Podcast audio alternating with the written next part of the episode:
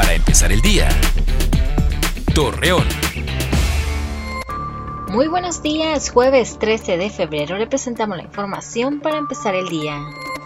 Luego de que en el 2013 Mónica Esparza junto con su hermano y su pareja fueran torturados por autoridades para que confesaran delitos de los cuales eran acusados, la afectada solo pide lo justo y la libertad.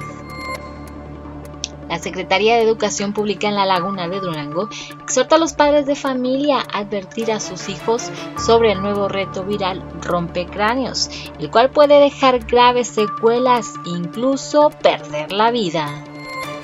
Según información del artículo 19, detalló que Coahuila es la segunda entidad más peligrosa para ejercer el periodismo.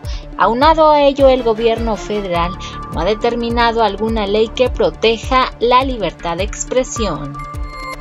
La falta de recursos para realizar las obras metropolitanas en el municipio de Gómez Palacio no se definirán hasta que se tenga el presupuesto para ello, así lo señaló Arturo Enrique Salazar Moncayo, titular de la SECOP en Durango.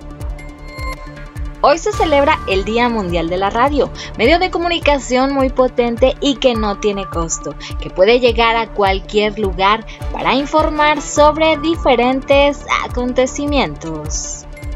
Acompáñanos con toda la información dos minutos antes de las 9 de la noche por Mega Noticias. Para empezar el día. Torreón.